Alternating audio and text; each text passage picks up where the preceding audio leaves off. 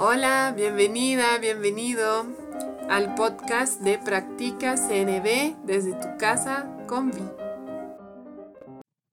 Hola, a continuación te voy a leer en voz alta una joya de conexión publicada en el sitio web en español de Wise Heart, diálogo consciente y compasivo.com. Ahí mismo en la pestaña de recursos gratuitos puedes encontrar las joyas de conexión por escrito y te puedes suscribir para recibirlas directamente a tu correo cada 15 días. Estas joyas a mí me sirven para entender cómo integrar tanto la comunicación no violenta como el diálogo consciente y compasivo a mi vida diaria. Espero la disfrutes. Hola, hoy te voy a leer la joya llamada Diferenciación Saludable, aprendiendo a estar en nuestro ser auténtico. Escrito por Lachelle Lochardet, con la contribución de Violaine Felten de Arredondo y Fer Mateo, y publicada en diálogo consciente y compasivo.com el primero de abril 2023. La diferenciación saludable es la competencia relacional número 12 del diálogo consciente y compasivo, DCC. Se apoya en las habilidades de las 11 competencias que la preceden. Cuando existe una diferenciación saludable, eres capaz de discernir lo que es verdadero para ti y aquello de lo que eres y de lo que no eres responsable en una determinada interacción. Eso significa que puedes ser plenamente quien eres en presencia de quienes son las demás personas. Desde una perspectiva expansiva, podemos pensar que nuestro nacimiento en un cuerpo humano es el modo máximo de diferenciarnos de una conciencia superior. Nos diferenciamos en estos cuerpos con el propósito de evolucionar y expresarnos de una manera única e irrepetible. Si esto resuena, podrás ver que la importancia de la diferenciación saludable tiene relación directa y evidente con el sentido de propósito espiritual. A medida que vas aprendiendo a valorar y compartir tu propia expresión en este mundo, evolucionas y contribuyes con el todo. Para entender conceptualmente lo que es la diferenciación saludable en el nivel de las relaciones humanas, presentamos a continuación una descripción breve de lo que no es y luego identificaremos algunas prácticas para cultivarla. Para adquirir una comprensión conceptual de la diferenciación saludable, es útil familiarizarse con los patrones reactivos del enredo emocional, también llamado indiferenciación, y la desconexión o desvinculación, que son sus opuestos. El enredo emocional es una descripción de un conjunto particular de hábitos, creencias limitantes y percepciones que crean confusión acerca de quién es responsable de qué en una relación determinada. Este patrón suele conducir a comportamientos trágicos como culpar y formular exigencias.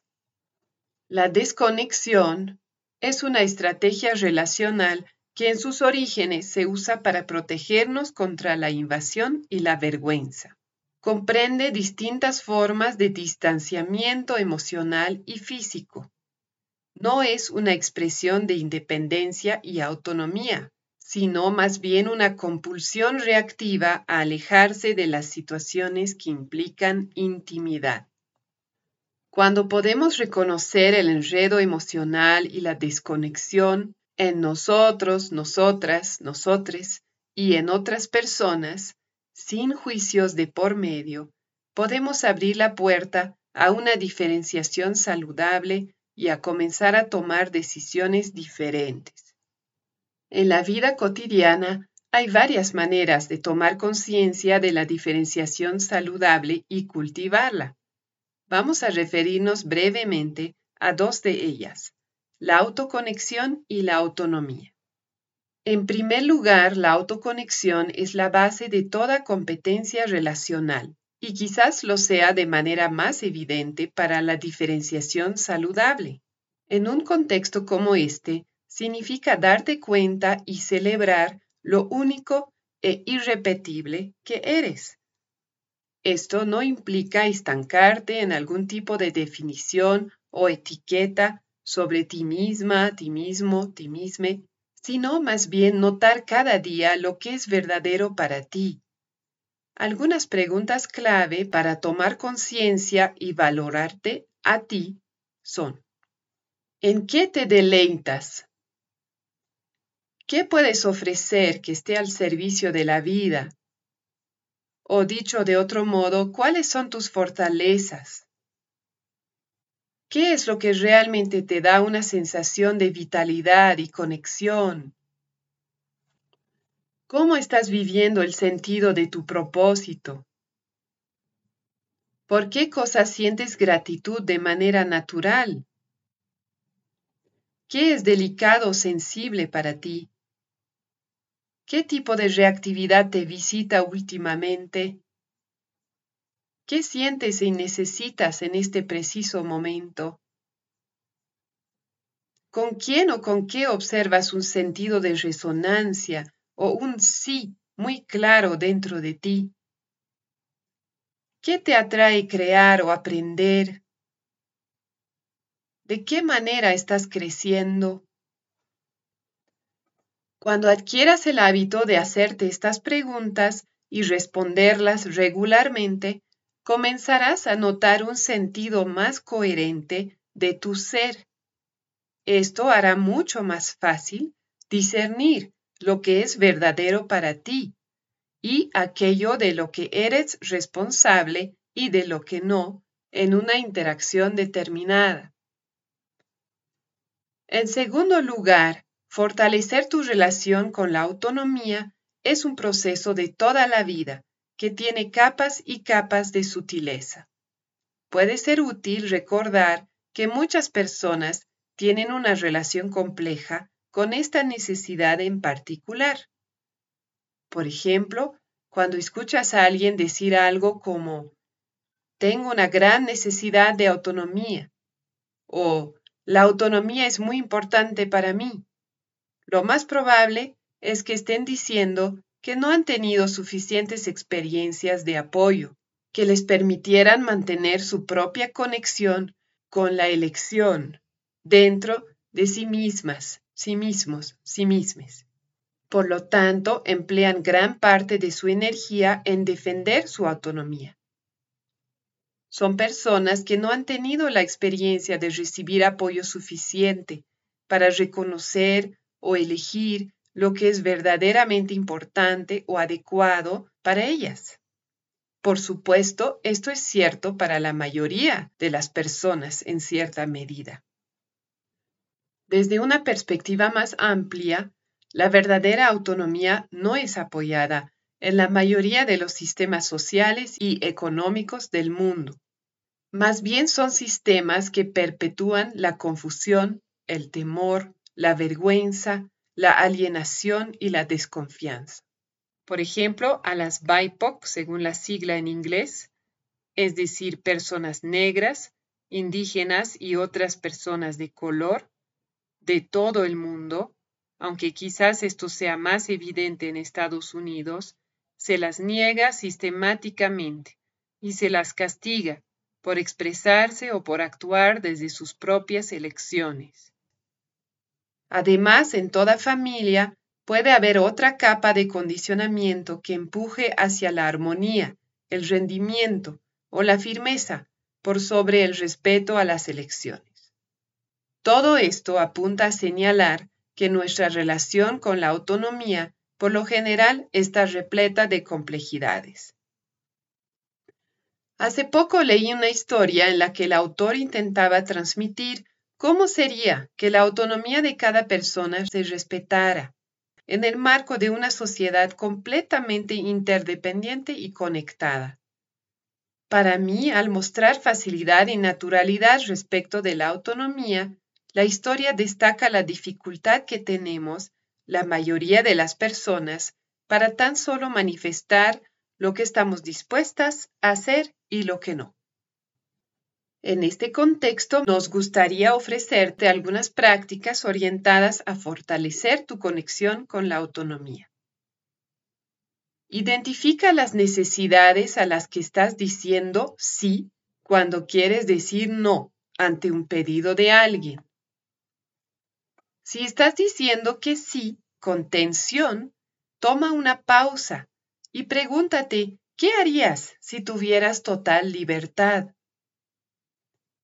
Observa con atención plena el modo en que te invitan otras personas y honra tu propia elección. Visualiza cómo sería ser libre para ti. Explora dar respuestas cortas de sí o no ante un pedido, en lugar de contar historias, poner excusas o decir que sí cuando en realidad no quieres hacerlo. Tómate el tiempo que necesitas para tomar decisiones.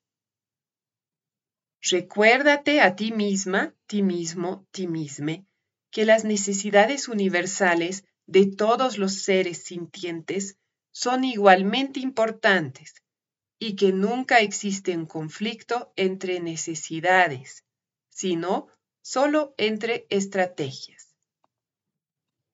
Aplicar estas estrategias de forma consistente te ayudará a tomar decisiones que honren tus necesidades y que estén en integridad con tus valores y tu verdadero ser, disminuyendo de forma natural el malestar y el resentimiento en tus relaciones.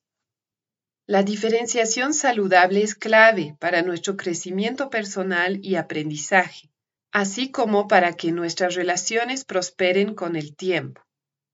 La autoconexión y la autonomía son dos pilares para cultivarla. Conectar con tu verdadero ser hace más sencillo el mostrarte con autenticidad y diferenciarte naturalmente de las otras personas, mientras que al mismo tiempo acceder al agenciamiento o empoderamiento y la autonomía te empodera para vivir una vida que tenga sentido para ti y se sienta verdadera. Práctica. Elige conscientemente el pilar en el que quieres enfocarte primero, la autoconexión o la autonomía, y luego elige una de las recomendaciones anteriores para practicar. Define un periodo de tiempo para esta práctica, una semana, un mes, y las estrategias de recordatorio que usarás. Fijar un momento específico cada día, notitas autoadhesivas, una tarjeta en el bolsillo, una pareja de práctica. Tómate un tiempo al finalizar cada día para reflexionar sobre lo que descubriste. Recuerda que la nueva toma de conciencia puede ser dolorosa al principio. Así que sé amable contigo y no dudes en recurrir a la autoempatía o al pedido de empatía para obtener apoyo durante este proceso de autodescubrimiento. Gracias por escuchar la joya de conexión de diálogo consciente y. Espero te haya servido. Que tengas un lindo día. Estuviste escuchando el podcast Practica CNB desde tu casa con Vi de Concepto Jirafa. Si tienes preguntas, sugerencias, te invito a escribirme a conceptojirafa.gmail.com y también a visitar la página de Facebook Concepto Jirafa. Nos escuchamos pronto.